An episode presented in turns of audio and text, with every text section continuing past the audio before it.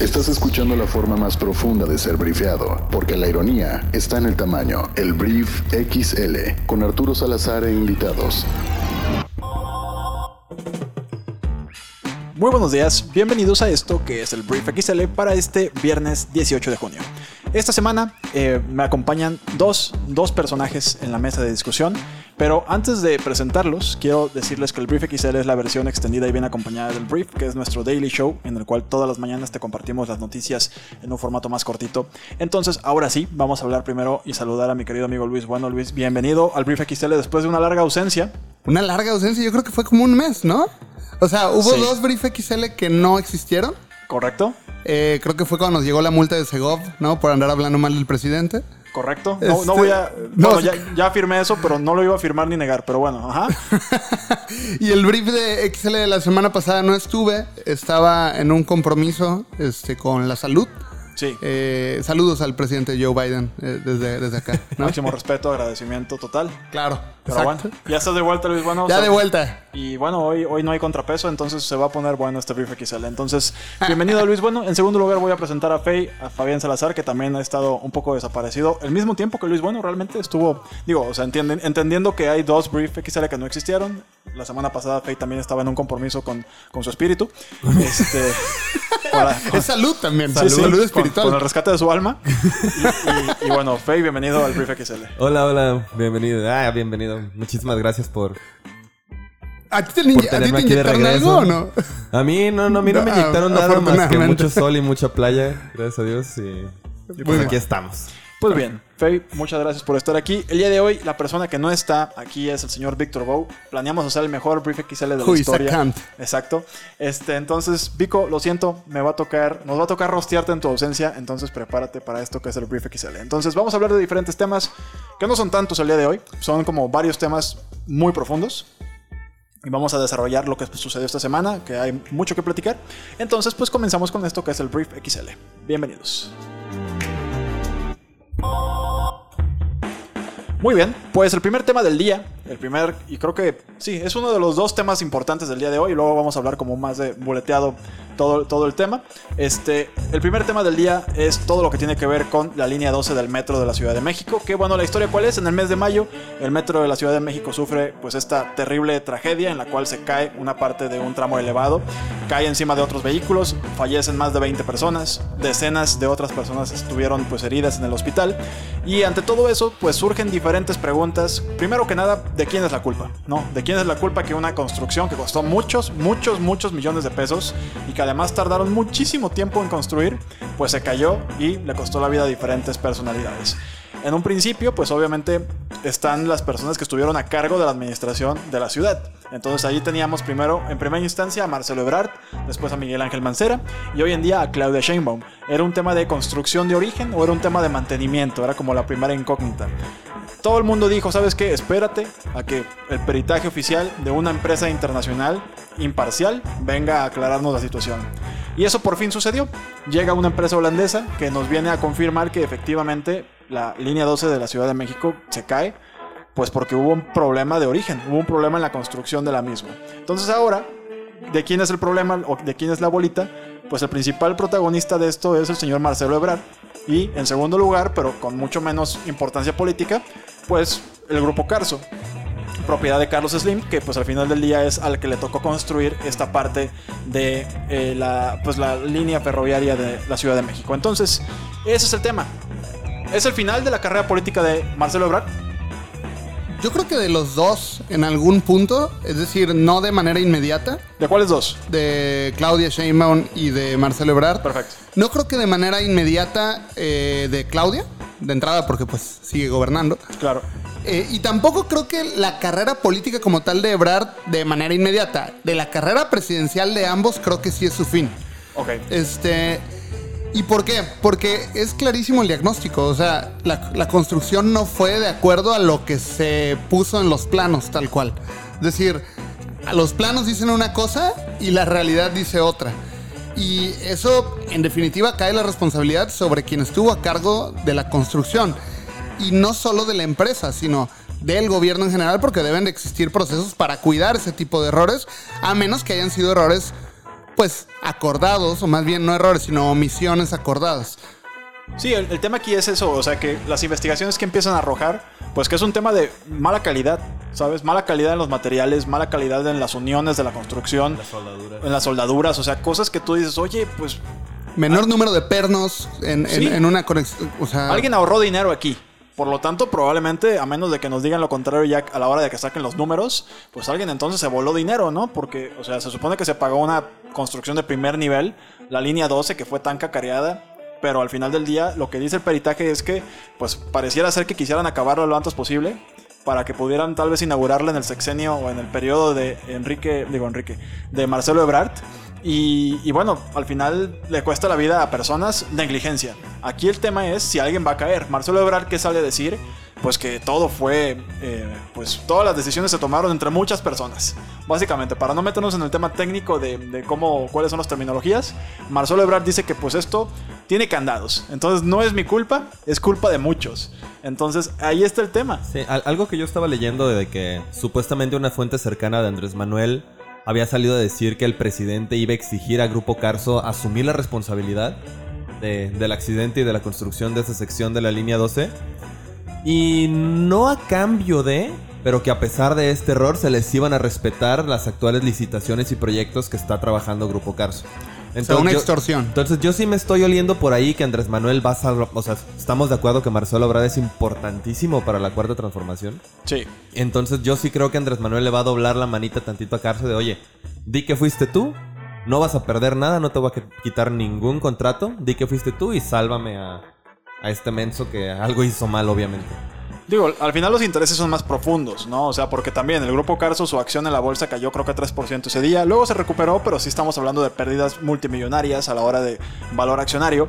Pero pues sí, me queda claro que la 4T tiene de dónde agarrarse para pues poder salvar el pellejo de, de Marcelo Ebrard. Y como bien dices, yo creo que yo estoy de acuerdo con Luis en el sentido de que tal vez es el final de la carrera presidencial de Ebrard. Pero definitivamente, como bien lo dice Fey, es muy importante. Marcelo Ebrard es el vicepresidente de nuestro país. Y, y en una de esas el presidente, eh, o sea, tras bambalinas, ¿no? De muchas cosas. Claro. Porque el presidente como tal, eh, Andrés Manuel, es la cara, es el RP. De- del, del movimiento y de la un muy mal RP para algunos pero un muy buen RP para otros también por no, eso no. mantiene su popularidad Una bestia electoral, definitivamente. Exactamente, y sí como que en la parte ya operativa, es decir, el manager de ese antro donde, donde Andrés Manuel es el RP, pues es Marcelo Ebrard. Sí. Entonces Sí, no sea, lo puedes tumbar así de fácil, no puedes dejarlo ir así de fácil. Claro que esa estrategia que, que menciona Fey, pues es una extorsión vil y cruel, ¿no?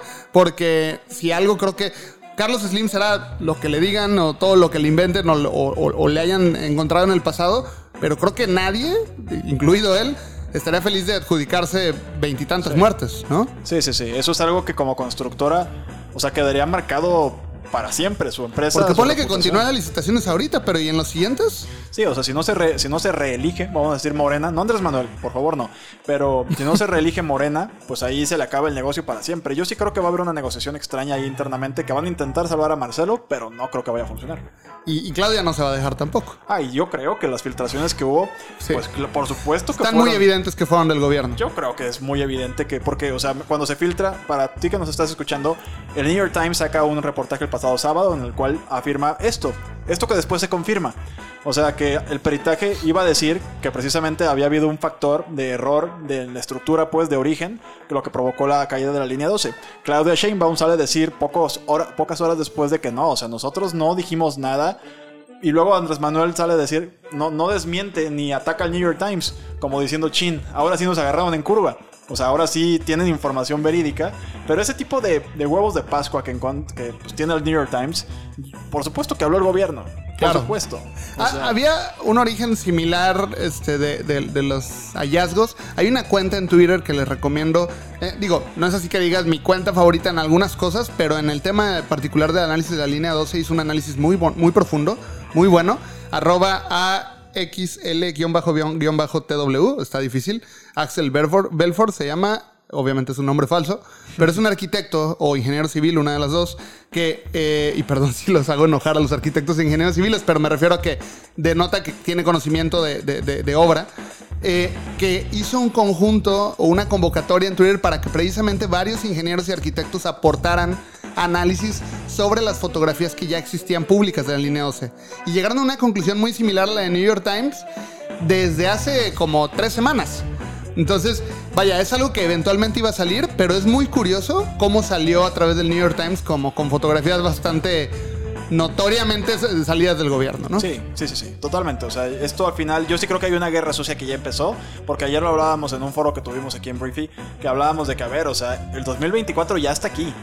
Sí, o sea, ya, empezó la carrera. Ya empezó la carrera presidencial, se van a empezar a mover las fichas y las personas que están escondidas esperando que estos dos que figuran, Claudia Sheinbaum y Marcelo Ebrard como los dos presidenciables, nada más están esperando que uno de los dos se caiga y que el otro esté medio herido para brincarles al cuello y posicionarse, ¿no? Está Ricardo Monreal, por ejemplo, también por parte de Morena. Claro. tú decías este este terrible caso que es Noroña, que también podría patalear. Bueno, él ya se, se nombró candidato. Ayer o hoy, ¿no? Ayer o hoy, de que sí, soy presidenciable, ¿no? Está Noroña, está Monreal, está Mario Delgado, que aunque él está haciendo un trabajo más digamos, sucio, este, o de ensuciarse las manos dirigiendo el partido, pero al final del día también se proyectan eh, como, como líderes, ¿no? Si eres el líder nacional de Morena, eres un candidato. Es correcto. Tal vez menor, porque sí, yo creo que se está comiendo toda la caca Mario Delgado, y sobre todo estas elecciones, hizo una cantidad de cosas Mario Delgado, que yo creo que ni él mismo puede vivir consigo mismo. O sea, este, pero el, bueno. El tema de que se le cerraron armados y bueno, mil, mil cosas. Un montón de cosas que... Los, las huelgas ahí con Salgado, los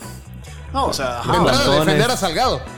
Exacto, o sea, varias cosas que yo creo que Mario Delgado dijo, chin, ok, nos toca, nos toca ese tema. Pero bueno, al final... Yo solo tengo una última duda antes de terminar. ¿Qué debe de hacer un gobierno entrante de cualquier nivel de gobierno, estatal, municipal, federal, cuando se hace una obra como esta? Es decir, eh, muchos culpan a Mancera, muchos culpan a Claudia por tema de mantenimiento.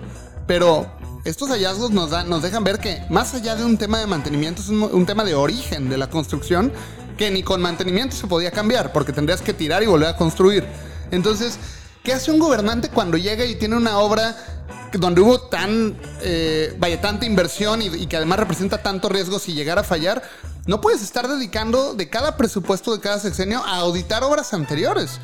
O sea, creo que ahí es, es la interrogante que yo dejaría, no por defender a Claudia ni a Mancera, por supuesto, pero sí como decir, pues señores, eh, sí, llegaron y mantuvieron, pero también es muy difícil encontrar algo de origen.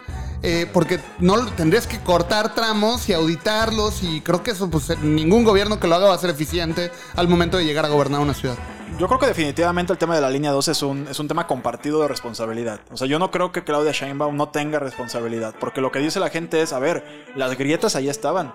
O sea, había evidencia. era, más, era más visible ya. Ajá, ya era más visible porque estaba a punto de caerse. Entonces, yo sí creo que hay un tema de, de, responsabilidad compartida que en un origen, por supuesto, tiene que ver con la edificación de la obra. Pero, por ejemplo, ya sale, o sea, hoy salen ya los demás peritos porque el Colegio de Ingenieros Civiles de México saca el día de hoy que casi un tercio del tramo elevado de la línea 12 tiene deficiencias y vulnerabilidades estructurales y que no recomiendan que se reabra. Y se pudo hacer esa misma auditoría antes, ese mismo estudio antes. Antes de que se cayera. Entonces me, me queda claro que pues por alguna u otra razón, no sé si, no sé qué tanta gente, o sea, yo creo que aquí hubo mucha omisión. Hubo mucha negligencia y eso es corrupción en un nivel mortal mortal. Mortal, literal. Porque en este caso se cayó la línea 12, murieron personas. O sea, eso es mucho más importante que te robes un millón de pesos. O sea, murieron veintitantas personas. O sea, es mucho más grave el hecho de que seas omiso con obras de este tipo a que te robes la neta parte del presupuesto. Digo, viendo las cosas como dos actos totalmente reprobables, ¿no? Claro. Entonces, al final, bueno, la línea 12, pues todavía vamos a tener, yo creo que algún tiempo de hablar de ella, porque definitivamente yo sí creo que es la tumba política, sobre todo en temas de aspiraciones presidenciales, tanto, sobre todo de Marcelo Ebrard. Yo creo que va a ser muy complicado. Digo, la vida nos ha corregido un millón de veces cuando se trata de Andrés Manuel López Obrador.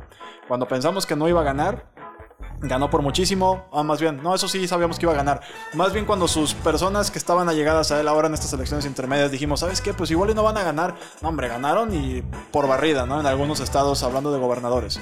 El poder político lo que dije hace rato, Andrés Manuel es una, es una bestia electoral. O sea, es impresionante la cantidad de votos que puede eh, pues jalar y pues vamos a ver si tiene la capacidad de salvar a sus dos caballos de batalla más poderosos. O al movimiento por completo. Creo que la línea 12 termina siendo lo que ABC fue para el PAN de Calderón y lo que Ayotzinapa fue para el PRI del Peña Nieto, si no lo saben manejar y si no dan con responsables claros desde ya. Sí. Y no hacen y no siguen ocurriendo tragedias en lo que queda de sus sexenios. Sí, o sea, la verdad histórica de la línea 12 tiene que ser realmente la verdad histórica.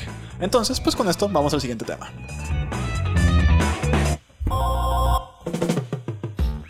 Muy bien, pues el siguiente tema tiene que ver con tres reformas. Las tres reformas que Andrés Manuel quiere empujar en lo que quede de su sexenio, porque pues para las personas que están a favor o en contra de Andrés Manuel, Andrés Manuel está a punto de cruzar la mitad de su sexenio. Hay gente que está muy aliviada. ¡Wow! ¡Por fin! Hay gente que está muy aliviada, hay gente que dice que todavía falta mucho, hay gente que dice, ¿cómo que apenas van tres años? Digo, ¿cómo que ya van tres años? Como querían otros seis, ¿no? Entonces, bueno, hay como una, ahí hay opiniones divididas, como todo en este país que está muy polarizado. Pero el tema es que hay tres reformas que Andrés Manuel quiere empujar, pero que el panorama electoral, o más bien el panorama legislativo, hoy en día, pues es muy diferente al que teníamos hace tres semanas. O sea, ¿qué sucede? Las elecciones intermedias hacen que Morena pierda la mayoría necesaria para poder hacer lo que quieran con la constitución de nuestro país. Y a partir de ahí, pues Andrés Manuel y todo su partido tienen que sentarse a negociar con gente que según esto eran bastante detestables y muy anti... Pues gente que jamás se hubieran siquiera aquí, o sea, según ellos, puesto a platicar porque representaban todo lo malo y la podredumbre de nuestro país. Entonces, voy a ir numerando reforma por reforma, vamos a platicarlas para que quede como muy claro y pues tengamos todos los, todas las perspectivas de esto. Primero, vamos a hablar de la reforma eléctrica. ¿Cuándo se quiere empujar la reforma eléctrica? Este mismo año. ¿Y qué, ¿Y qué cambios se van a plantear? Se quiere plantear el fortalecimiento, entre comillas, de la Comisión Federal de Electricidad, de acuerdo con el mandatario, que es uno de los beneficios de la reforma perdón, uno de los beneficios de la reforma es que los usuarios domésticos, o sea, tú, yo, todos, pagarán menos por la luz que lo que pagan las grandes corporaciones. Y López Obrador ya trató de abordar pues un cambio de este sector en la primera parte del sexenio con cambios a la ley de la industria eléctrica que después pues fueron suspendidos por los jueces. Eso es lo que quieren empujar. Y primero que nada, lo que más me da risa es la justificación, ¿no? Es el tema de que vas a pagar menos por la luz eléctrica. Pero ojo, está tricky. Menos que lo que pagan las grandes corporaciones. No, y además... el- Eso, eso no es bajar el precio de lo que pagas ahorita. y al final lo quieren bajar mediante subsidios. O sea, el, gobierno, como lo antes lo hacían con los gasolines, que no estoy seguro si ahorita todavía subsidiamos la gasolina, creo que ya no. Pero el tema es que, o sea, lo que va a suceder es que sí, tal vez vas a pagar menos luz, pero está pagando el gobierno con nuestros impuestos ese subsidio. Sí, pero con la explicación que da, o sea, digamos, si yo ahorita pago 200 pesos por una cantidad de luz y las grandes corporaciones, dígase, sobre todo le hicieron mucho ruido a Oxxo, ¿no? ¿Cuánto paga un Oxxo de luz? Correcto. Este, las grandes corporaciones pagan por esa misma cantidad de luz 100 pesos, yo estoy pagando más. Pero si yo por esa misma cantidad, después de la reforma, pago 300 y las grandes corporaciones 400, voy a pagar más. Aunque sea menos que las grandes corporaciones. O sea, está muy populista el planteamiento de esa, de esa reforma porque realmente no, no, no hace énfasis en los instrumentos que se van a utilizar para, como bien dices, subsidiar o emparejar de alguna forma. ¿Y cuál es la forma de hacer la economía más, eh, perdón, la electricidad más eh, económica? Pues haciendo energías limpias, usando energías limpias y no las van a usar. No, que precisamente por ahí va, ¿no? O sea, esta reforma lo que quiere darle es prioridad al final del día a la compra de electricidad que genera la Comisión Federal de Electricidad. Y está dejando, pues prácticamente hasta el final a las empresas extranjeras que llegaron a hacer generación de energías limpias, ¿no? Este, porque, pues bueno. Porque... Más eficientes y más baratas. Sí, pero lo que quieren es que la Comisión Federal de Electricidad de alguna forma tenga otra vez el poder económico, que tenga dinero y que no se quede al final por estar generando electricidad que pues es más costosa de fabricar.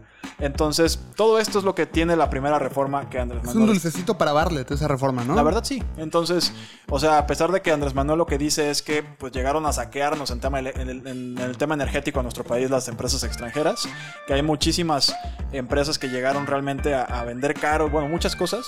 La realidad es que la CFE pues es otra de esas empresas paraestatales que no jalan, simplemente no están funcionando bien. Entonces, esta es la primera reforma, para la cual no tiene la capacidad legislativa Andrés Manuel de aprobarse. Em, la segunda es la reforma electoral. ¿Cuándo quieren lanzar esta reforma electoral? El- en 2022, o sea, el próximo año. De ser aprobada, el Congreso de la Unión, que entre en funciones en 2024, tendría 200 diputados y 32 senadores menos, porque AMLO buscará que se elimine la figura de los legisladores plurinominales, es decir, de aquellos congresistas que no son elegidos por voto directo. Además, AMLO propondrá que se reduzca el dinero que los partidos reciben para las campañas electorales, porque aseguró que los comicios en México son de los más caros del mundo.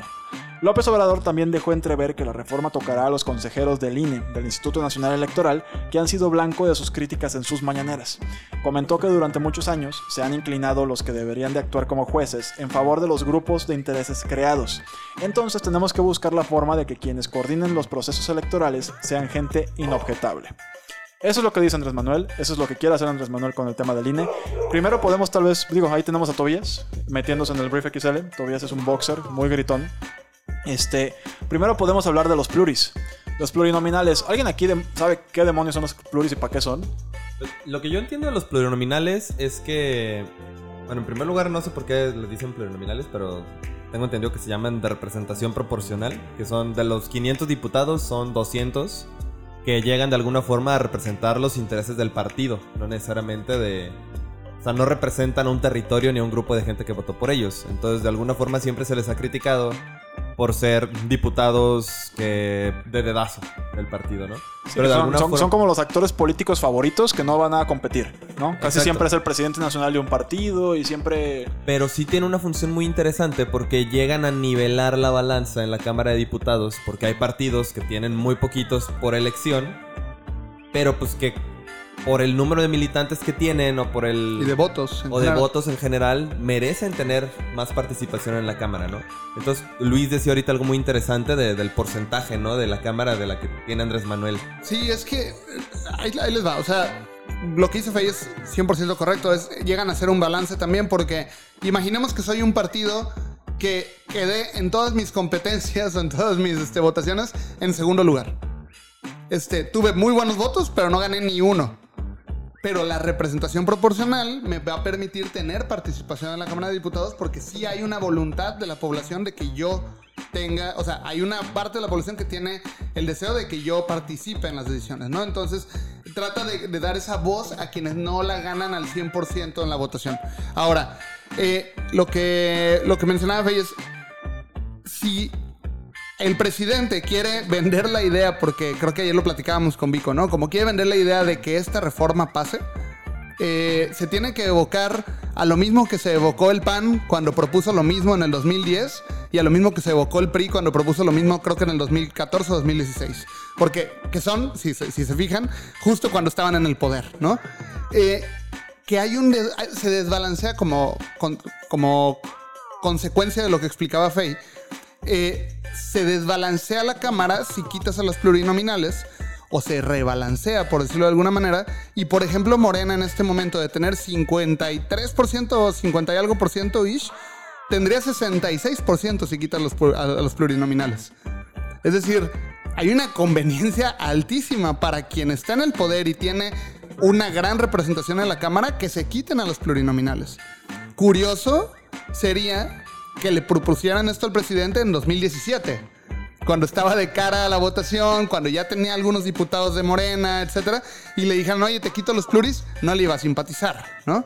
Entonces, creo que es algo que normalmente viene de quien ya está en el poder y lo, lo utiliza como una herramienta, o lo desea utilizar como una herramienta para crecer ese poder, pero hay que ver con qué paredes se topa en esa, en esa votación. No, que se ha topado con varias ya, ¿no? O sea, ya de repente, incluso sus mismos aliados, los partidos aliados que son PT, Partido Verde, que de hecho, bueno, ayer salen a decir que no, somos amigos para siempre, pero horas antes, lo decíamos ahorita fuera del aire, el PT dijo que no estaba a favor de eliminar a los pluris.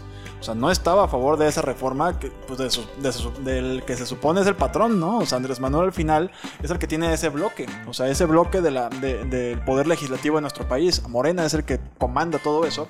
Entonces, internamente, a pesar de que ayer los, los líderes, los dirigentes de los partidos se tomaron la foto abrazados de que seguimos en esta unión legislativa, internamente pues, no sabemos qué tanto vayan realmente a aprobar o no. No sé si al final va a ser más poderoso se cuadras porque te cuadras, porque el liderazgo lo dice, o pues ya se le está, tal vez, no lo sé, tal vez ya se le está como inquietando mucho el ganado a Andrés Manuel López Obrador, ¿no? O sea, ya se le está la gente medio diciendo, ¿sabes qué? No tiene razón, señor. O sea, más allá de eso, yo creo que también se están dando cuenta que su voto ya vale más. Sí, y entonces sí. pueden poner condiciones más duras. Claro, también si tienen cola que les pisen, pues por más que pongan condiciones, hay una, hay una herramienta de negociación. Pero si yo como diputado del Verde, de PT o de cualquiera de esos, me doy cuenta que puedo ser clave para inclinar la balanza hacia algo que quiere el presidente y yo no tengo cola que me pisen, pues puedo poner mis condiciones más duras en la mesa para que realmente se cumpla lo que yo quiero, ¿no? Sí. Entonces creo que los votos van a ser cada vez más caros en esta legislatura que le quedan tres años. Y es el caso del Partido Verde, ¿no? Que de repente el Partido Verde de repente es el, que todo el mundo quiere que sea su mejor amigo. O sea, todo... El Partido Verde es como ese cuate que tuvo un chorro de novias, ¿no? O la chava que tuvo un chorro de novios y que pues no sabes ni con quién termina al final de la novela, pues. Sí, el Partido Verde ha sido, la- digo, no sé si la palabra es hábil, pero pues sí sobre- ha sobrevivido a raíz de estar con la persona correcta en el poder, ¿no? O sea, durante muchos años con el PRI, creo que con el PAN nunca se alió. Sí hubo una cercanía, sí hubo una cercanía y no recuerdo si con Fox o con Calderón, pero sí hubo ahí un, Ok. unos coqueteos. Sí, sí, me, me acuerdo mucho de la de PRI, de la, la de Peña Nieto, pues la, la del sexenio de Peña la recuerdo perfectamente bien, y pues ahora con Morena, ¿no? Entonces, al final, bueno, no sabemos qué va a suceder en el tema legislativo. Como sea, Morena necesita personas de la oposición. Con Vicente Fox fue la Alianza por el Cambio en, dos- en el 2000. Con eso- Partido Verde y PAN. Ahí llegó el cambio verdadero. En el, en el año 2000 llegó el cambio a nuestra Ese sí fue el cambio verdadero, no como el que dicen ahorita, porque hubo un cambio, ¿no? Realmente hubo un cambio. Sí, al final te digo, el Morena necesita negociar con el PRI, el PAN, el PRD. El PRI, el PAN, el PRD también ya dijeron esta semana que están unidos y que repugnan todo lo que tenga que ver con las propuestas, estas tres propuestas de Andrés Manuel y que pues no están negados porque obviamente como político no puedes decir que eres ciego, ¿no? O sordo a lo que te quieren decir. No lo puedes decir, pero sí puedes decir que estas tres eh, reformas que quiere Andrés Manuel ahorita no les gustan y no van a ir tras ellas, ¿no? Entonces, por ese lado está bien. Faltó la tercera, ¿no? La de- Falta una más, Ya. de hecho, falta el tema de la Guardia Nacional. Que la Guardia Nacional, eh, pues la quieren proponer en el año 2023, esta reforma. Y los cambios que se plantean es que este cuerpo de seguridad, que nació de una reforma constitucional, pasaría por una más, según lo planteada por AMLO. Y es que cuando quedó conformado, los cambios hechos a la Carta Magna establecieron que la Guardia Nacional quedaba adscrita a la Secretaría de la Seguridad, perdón, la Secretaría de Seguridad Pública y Protección Ciudadana. Sin embargo, el martes AMLO sugirió un cambio para evitar que la Guardia Nacional se eche a perder, como otras in- instituciones, dijo él, que, pues por ejemplo, la Policía Federal. Entonces dijo que va a proponer en su momento que se pase a la Secretaría de la Defensa Nacional. Esa es, pues, la reforma. Y es una reforma, ay, no sé. Yo creo que es una reforma administrativa. O Sí. sea, es un cambio de hoja membretada, nada más. Porque realmente la Guardia Nacional nació siendo eh, militar. Sí, de- Eh, de mando militar. de- de- o sea, con un mando militar, contrario a lo que se suponía que, que se iba a proponer para la Guardia Nacional, con una alta cantidad de su, o sea, casi la mayoría de sus miembros, o de sus elementos más bien, provenientes del ejército y de la marina, o sea, fue una suma de la Policía Federal con elementos adicionales del Ejército y de la Marina y el entrenamiento tal cual de la Guardia Nacional cuando se fundó, cuando se creó, fue un entrenamiento eh, híbrido por el Ejército y por la Marina. Entonces es un, es un, un brazo de, de militar. O sea, siendo muy claros en la operación de, tal cual es un brazo militar. De hecho, no sé si recuerdan, por ahí de 2019, que se veía muchos elementos con uniforme del ejército y con un brazalete eh, amarillo que decía GN, que ya eran de la Guardia Nacional. Son militares.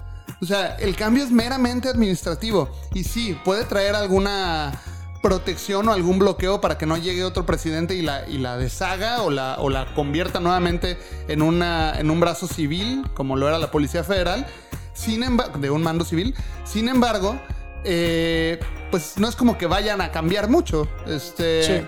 En la operación como tal, no. Ahora, lo que sí puede ser es un muy bonito guiño, muy bonito coqueteo de Andrés Manuel al ejército. Sí, si ya más le, poder. hace, si le, le ha hecho tantos coqueteos como darle la operación de, una, de los aeropuertos, la construcción del aeropuerto, la construcción del tren Maya, la construcción de las universidades, eh, Las aduanas. los programas de bienestar, el programa de vacunación, las aduanas, los puertos. Pues ya, ¿qué, le- qué más le puede dar? En una de esas les pasa las llaves de Palacio Nacional. Nada más faltaría eso. La realidad es que esta sí yo creo que es de esas reformas que, que siento que nadie va ni siquiera a, a- a analizar. O sea, no quiere decir que no sean importantes. Sí es muy importante todo esto, pero al final algo bien interesante que está haciendo Andrés Manuel y que la oposición tiene que tener muchísimo cuidado es el discurso, o sea, la narrativa. ¿Qué hace, qué hace muy bien Andrés Manuel? Controlar la narrativa. Entonces, yo creo que de, lo que, de, la que de las tres reformas que acabamos de contarte, de la que mejor se puede agarrar es de la electoral. Los, los diputados y senadores plurinominales, hay una, gran, hay una gran aversión a ellos. O sea, la gente que no comprende perfectamente bien cómo funciona este tema de contrapeso, que en la teoría y en el papel se supone que hace sentido. O sea, se supone que son benéficos para la discusión más equitativa de los poderes y los contrapesos en nuestro país. Entonces, pero hay mucha gente que, pues no, no lo ve así y lo que dice es, no, que los quiten, ¿para qué le pagamos a 200 pelados 200 mil pesos al mes o no sé cuánto ganan? Y creo que los senadores más, o algo así, por ahí andan, ¿no? O sea, ganan mucho dinero, cientos de miles de pesos. ¿Y por qué? Si ni siquiera los elegimos, ¿no? Y también está el tema que no lo, no lo tocamos a fondo porque creo que aquí vale más la pena hablarlo, es bajarle el financiamiento a las campañas políticas. Creo que todos sabemos cómo se tira el dinero por toda la porquería que acabamos de vivir el pasado, hace dos domingos en las elecciones, ¿no? O sea, cómo tiran y tiran el dinero a los partidos para, pues, posicionar candidatos que son, o sea, son impresentables, ¿no? Entonces, si Andrés Manuel logra dominar la narrativa y logra decirle a la población y convencerla de que, oigan, ¿ya vieron? El PRI, el PAN y el PRD no, no los escuchan. Por eso Morena es la opción. Porque, o sea, nosotros queremos bajar todo esto que ustedes también, pues quieren, bajarle el financiamiento, eliminar los pluris. Ahora medio disfrazado, ¿no? Porque esa es la cara bonita de esa propuesta. Por supuesto. Pero la parte de atrás es sus declaraciones donde dice que el INE es el organismo electoral más caro del mundo. Pues Sí, quiere cambiar todo eso. Depende del cristal con que lo mires. Vemos cómo, digo, recordemos hace unos meses cómo eran las, las elecciones en Estados Unidos, ¿no? La eternidad que tardan en definir quién ganó, en qué distrito, bueno, en qué sección, no sé cómo se manejan allá, pero nuestro sistema es muy bueno. Lo acaban de demostrar, acaban de pasar una prueba de fuego eh, el, el Instituto Nacional Electoral. Entonces, si es muy caro, pues que se busquen eficiencias, pero que no se atente contra la, autonomía. Entonces puede, ¿cómo le pongo a eso? No, porque no voy a decir quiero acabar con el INE como sí lo ha dicho, pero ¿cómo le pongo una envoltura bonita diciendo lo del tema de las campañas? Que a final del día el dinero de las campañas no es porque el INE se los quiera dar, es porque hay una ley que, respalda que le des ese dinero a los, a los partidos políticos. Si se cambia solamente eso, no tiene por qué tocar al INE. Claro. No, yo te digo, aquí va a ser un tema en el que el PRI, el PAN y el PRD se tienen que poner muy cañón las pilas. Porque si les gana la narrativa, los van a hacer quedar como los malos de la película. Aunque hagan tal vez la decisión de no. O sea, aunque tomen la decisión de oponerse a la reforma, sobre todo a la electoral. Y que el INE no se vea vulnerado y que pues, el INE sigue siendo este organismo autónomo, fregón. Que la neta hizo muy bien la chamba las elecciones pasadas. Este a pesar de que hagan eso, que en teoría es en pro de la democracia de nuestro país, si Andrés Manuel les gana la narrativa, podrían quedar como los villanos. Podrían quedar como los villanos y, como ya lo dijimos hace ratito, ahorita ya todo cuenta, ya todo cuenta para el 2024. Si Andrés Manuel logra posicionar a su partido como la mejor opción para el año 2024 y la Alianza por México simplemente no mete ni las manitas como no lo ha hecho hasta ahora, la neta van a perder, van a perder en 2024. Aunque les pongan al que ha- haga que se caigan todos los puentes del país, el que fue el responsable de millones de muertes, que no es el caso de nadie, pues. Sí. O sea, casi casi el responsable de un terremoto. O sea, va a ganar esa persona. Aparte, aparte la alianza tiene el reto de encontrar a esa persona Ah, sí. que, la re- que Sí, lo sí, represente. O sea, está. Si hablamos. Está, está el, el- está el anticaguamas, está, están reviviendo a Meat, ¿no? Que bueno, Meat sabemos que es un personaje, vaya, muy atractivo para algunos analistas en cuanto a su desempeño y todo, pero pues demostró que para una elección no es alguien No, no, no. con el carisma que, o con, con el arrastre que se necesita. Es un funcionario, no es un candidato, no es un candidato de representación. Correcto. O sea, entonces, bueno, la, la- la Alianza por México tiene grandísimos retos. O sea, Yo creo que tiene mucha chamba en los tres frentes, digo, en los dos frentes, ¿no? La alianza en todo lo que tienen que construir, aguantar de golpes y eso, y también la propia cuarta transformación en Mantenerse, recuperarse de lo que para ellos sí fue un golpe electoral, a pesar de que no lo parezca ganando las gubernaturas que ganaron, pero sí fue un golpe en el tema de la Cámara, tan es un golpe que siguen planteando reformas que los hagan protegerse más. Y, y cuidar el changarro y cuidar que no vuelvan a tener tragedias como las que ya les han pasado, porque se les van a terminar cayendo pedazos el teatro. O sea, los dos tienen tres años de un chorro de trabajo. Sí, la realidad es que la 4T tiene a esta figura que es Andrés Manuel, que Andrés Manuel es, es poderosísimo todavía, tiene una cantidad de aprobación brutal. La gente vota por Morena porque está ahí Andrés Manuel. Entonces, vamos a ver si Andrés Manuel y Morena y sus opositores, y sus aliados siguen en la misma línea, ¿no? Que era algo que platicábamos ayer. ¿Qué tanto Andrés Manuel y sus aliados van a seguir con el mismo discurso? Porque Andrés Manuel al final de cuentas quiere pasar a la historia, y eso lo dije literalmente ayer en una plática que tuvimos, quiere pasar a la historia como el mejor presidente de la historia de nuestro país. Lo cual es poco probable. Spoiler alert, it doesn't happen. O sea, la neta es que pues estos tres años no han sido los mejores tres años de la historia de nuestro país. Por lo tanto, Andrés Manuel no tendría por qué tener ese lugar en la historia. Entonces, más allá de eso, tenemos un, o sea, si Andrés Manuel quiere eso y su partido se empieza a descomponer en un sentido en el cual ya no se, o sea, ya no le convenga a él. Ah, eso está muy buena esa teoría. Sí, o sea, si ya no le conviene a Andrés Manuel formar parte de Morena, porque pues la Morena al final estamos de acuerdo tal vez que se hizo con una serie de liderazgos muy difuminados y muy diferentes, que al final Andrés Manuel dijo, oigan, vamos a ganar, vénganse. Todos los que nunca han ganado, vénganse, y los que quieren ganar, que tal vez estaban en otro partido, vénganse a Morena, y entre todos ganamos. Lo que sucede es que tienes un zoológico y tienes personajes, la verdad, también impresentables en puestos de poder hoy, que pues le han ha hecho pasar a Andrés Manuel malos ratos. Malos ratos en los que ha tenido que salir y defender a gente que no debe defender. Pero por el hecho de mantener el barco pues, A flote, a flote entre lo ha hecho. Entonces, ¿qué sucede cuando hay jugadores que salen con sus casos explícitos de corrupción? Porque la neta Andrés Manuel no le podemos comprobar un solo peso robado. Eso sí es algo que nunca nadie ha podido hacer. Nadie. Y si, y si fuera sencillo, si estuviera a la mano, ya lo hubieran sacado. Exacto, entonces Andrés Manuel mantiene ciertas cosas todavía muy intactas. Lo que pasa es que la gente a su alrededor de repente sí dices, oye, pues no manches, o sea, ese güey claramente hizo un acto de corrupción. Y ha intentado tapar de que a su hermano y de que no sé, a su concuña, o sea, pero ¿qué tanto tiempo puede aguantar Andrés Manuel hasta que diga, ¿sabes qué? Váyanse a volar. Yo voy a salvar mi legado y ahí se ven ustedes, háganle como quieran y ahora sí que píquense los ojos. Vaya, hasta se deslindó de sus hijos, ¿no? Que dijo, yo solo me Sí. hago responsable de mi hijo, el más chico. menor. El menor. Y ya cuando sea mayor de edad tampoco, ¿no? Entonces, ese tema vamos a ver. Digo, Andrés Manuel al final de cuentas, hoy lo que dice es que Morena le toca a Morena. Según él no se mete.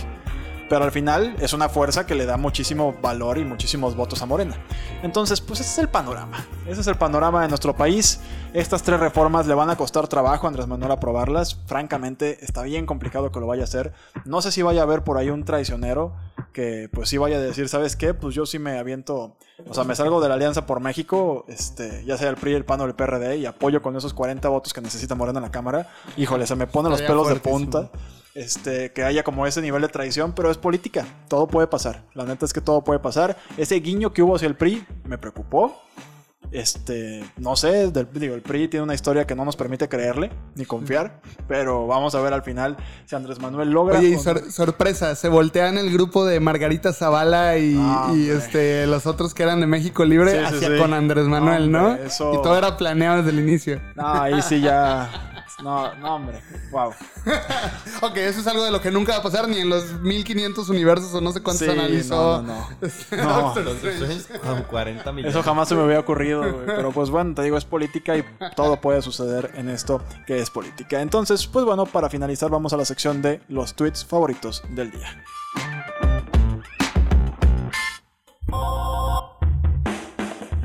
Muy bien, pues ya te sabes esta dinámica. Terminamos el Brief XL hablando siempre de nuestros tweets favoritos, porque somos, pues somos muy, muy consumidores de esta gran red social. Que digo, tiene muchas cosas terribles Twitter, tiene muchos pleitos que te hacen a veces ponerte de mal humor, pero también tienen comentarios que, dices, wow, o sea, esto valió la pena, ¿no? Por este tweet valió la pena el día. No sé si alguno de mis dos amigos ya esté listo para darme su tweet del día. Faye, ¿cuál es tu tweet favorito del día? Yo tengo uno aprovechando de que en México estamos celebrando que se aprobó el matrimonio igualitario en dos estados, que Baja California y Sinaloa. Eh, mi tweet favorito de la semana es de Amnistía Internacional México, que dice, celebramos la aprobación del matrimonio igualitario en Sinaloa. Love wins. Aún queda pendiente el reconocimiento de todos los derechos para las personas LGBTIQ en México. Y una imagen que dice, el amor siempre gana.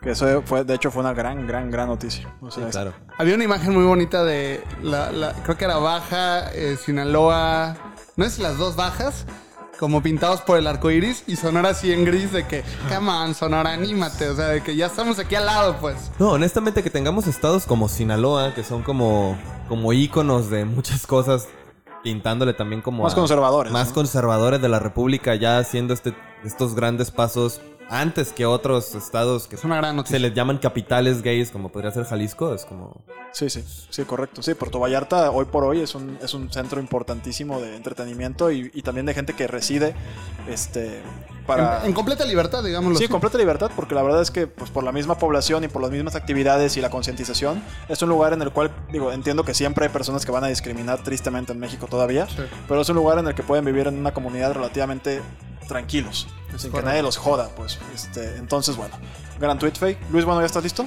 Sí, yo la verdad quería como evocar un poquito a el gran ausente de esta noche que es Vico. eh, en dos cosas. Una, en que siempre se pasa las reglas por el arco del triunfo y a veces trae tres, a veces trae uno, a veces trae un video. Este, y la otra, en que realmente justo los tweets que quiero mencionar están muy buenos. Ok, empiezo rápido. El primero, eh, un tweet de Carlos Torres, arroba Carlos Torres F-bajo, dice cosas que nunca sirvieron durante la pandemia. La foto de un tapete sanitizante y la foto de Hugo López Gatel. Maravilloso. Primer tweet. Eh, segundo, Javier, arroba Javier Malagón, eh, pone un- nada más una palabra, aspiracionistas, y pone a Andrés Manuel bajándose de un suro, de un suru, unos años después bajándose de un Jetta, y unos años después arriba de la este, caravana de suburbans que tiene. Eso es ser un aspiracionista como debe de ser don Andrés. Este, un saludo desde acá, desde un aspiracionista más. Este, y por último, de Neoliberalover, arroba Neoliberalover, ok, buen, buen username. Dice, es más fácil encontrar en México al director de la CIA, a la vicepresidenta o al secretario de Seguridad de los Estados Unidos que a la directora del metro. ¡Pum! Que, que, que no, de hecho, creo que es- Sigue sin aparecer. sigue sin aparecer. ¿Es Real. real? No sigue, o según yo, o sea, O sea, da simplemente una- no ha dado la cara, no ha dado una declaración, nada. Ya. O sea, Ya, qué fuerte. No, la verdad es que, que- qué líderes tenemos. deben ser instrucciones. Por supuesto. Este, bueno, ese es el tweet favorito o los tweets favoritos de, de Luis Bueno que también mencionó pues también los de Víctor Boy, aquí en representación de todos, De todas. de, de todos Aquí que el tweet favorito de Víctor Bau me lo mandó, dice, no hay mejor arte musical en el planeta que el conejito malo. ¡Pum! Bad Bunny, claro. ¡Pum! Sí, eso- Suena que es de- auténticamente de Vico, ¿no? Sí, eso no creo que sean fake completamente, news. Sí, completamente. yo, yo no creo que sean fake news eso. Sabemos que Víctor Boy es un gran fanático de Bad Bunny. Eh, bueno, todo esto es falso, no es fanático de Bad Bunny porque si no, sí se va a enojar si no lo desmentimos. No, es de la tusa. Wow. Muy bien. Bueno, mi tweet favorito de la semana eh, realmente tiene que ver con Cristiano Ronaldo. En, esta, en este acto que tiene en la Eurocopa después de meter dos goles y romper un récord de, de goleo de la Euro. En el cual estaba, digo, es un video que no voy a poner porque no puedes verlo. Pero al final estaba en una rueda de prensa con dos botellas de Coca-Cola enfrente. Y de repente las quita, las quita de que no, Coca-Cola no, agua. Y pone una botella ahí que él traía así sin etiqueta, diciendo, no, no, no, Coca-Cola no, agua. Y tú dirías, bueno, pues no le gusta la Coca-Cola, es un güey que es muy deportista. Me queda claro que él no toma Coca-Cola para nada, más que pa- es más, ese güey compra cocas para. No toma alcohol tampoco. Sí, no, ese güey to- compra cocas para destapar su baño. O sea, no, Nada no- más. No, no Sí, se, sí. no se va a tomar jamás una coca cristiana. ¿Y qué sucede después de eso? Pues un verdadero influencer, como lo es Cristiano Ronaldo, hace que la marca de Coca-Cola, bueno, la capitalización de mercado de Coca-Cola baje 4 mil millones de dólares. Está cañón. O sea. no, Está hombre. cañón. Es este efecto como tipo Musk, ¿no? Que, Sí, exacto. Que puede tomar la foto de su baño y que se ve ahí un champú y ese champú se va a agotar en Sí. las tiendas, ¿no? sí, sí, sí, o sea, un verdadero influencer, ¿no? Para que si tú eres un, o sea, si tú te autodenominas un influencer, pero no provocas estos tipos de cambios, pues, Ahora- no eres tan influencer. Yo creo que ahí, y perdón que lo, lo abra como si fuera un tema, pues, pero al final del día también los tweets los- los- son para comentarse. Creo que ahí no es la forma más correcta de hacerlo. ¿Por qué? Porque en su plataforma, en su exposición como jugador, puede hacer lo que sea con su imagen y apoyar o no apoyar las causas que le simpaticen o que, no- o que les disgusten. Pero al final del día, la- el torneo en el que está es, es este, es soportado por patrocinadores como esos. Sí, claro. O sea, y obviamente no estoy defendiendo al producto, pero me refiero a, hay empresas detrás que hacen análisis de inversión altos para dedicar una buena parte de su budget o de su presupuesto de mercadotecnia o de patrocinios a eventos que les resulten redituables y, y que además también funcionan para que compañías, perdón, este, instituciones como la UEFA o como cualquiera de esos puedan hacer estos torneos después de un año y medio de bastante pandemia, carencia económica gracias a la pandemia. Entonces, Claro que no creo que lo haya pensado en ese momento Sí. Cristiano Ronaldo así y probablemente incluso hasta por debajo del agua alguna multa le hicieron llegar, pero, pero creo que no es muy responsable hacer eso con un patrocinador de un evento en el que, que- que prácticamente lo está haciendo posible, Sí, ¿no? sí, de hecho la UEFA sacó ayer precisamente ese comunicado de que, oigan, una recomendación, pues no se pasen de lanza con nuestros sponsors, porque, pues, güey, o sea, entiendo que a ti no te guste, pero al final te la tragas, güey, porque, pues bueno, este... Sí, y creo que, y creo que tienen razón. O sea, están las dos partes, ¿no? Creo que es una es responsable la declaración de Cristiano de agua, pero de quitar las cocas, etcétera. Sí. Creo que pudo haber puesto el agua a un lado y tomarle el agua y se Es como visto. si hubiera llegado y hubiera estado el signo de la coca en una silla y llega y lo tapa con una toalla o cambia la silla. O sea, güey, pues no te metas con la utilería del evento, pues te van a entrevistar y ya. Sí, Por correcto. ese lado lo entiendo. Sí, pero bueno, ese fue mi tweet favorito de la semana. Y pues bueno, después de esto ya no nos queda más que despedirnos. Luis, bueno, gracias por volver aquí después de tu ausencia. Qué gusto que me abrieron la puerta otra vez. Creí No, que no, habían no. cambiado la chapa. Gracias por estar aquí, Fe. Gracias también por darte el tiempo de, de este break de vacaciones para volver al Brief XL. Muchísimas gracias. La próxima, la- en el próximo Brief XL me voy a conectar remotamente desde la playa, les aviso. Ojalá, ojalá te deseo eso, Fe, a ti. y a Yo tu- también te lo deseo y más de esa playa. güey. Exacto. Y bueno, yo me despido también este, agradeciéndoles su atención. Gracias por escuchar nuestro programa, por compartir nuestro podcast con sus amigos y familiares y por seguirnos en nuestras redes sociales que nos encuentran como Briefy en todas las plataformas. Entonces, esto fue todo en este Brief XL. Nos escuchamos en la próxima edición. Que tengas un gran fin de semana. Nos escuchamos la próxima semana. Yo soy Arturo. Adiós.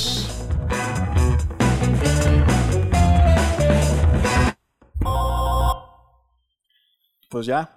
Qué bueno que no bloqueó los micrófonos Vico. Esa es pésima, pésima Práctico. práctica. Güey, te pude interrumpir varias veces. Sí, correcto. Ok.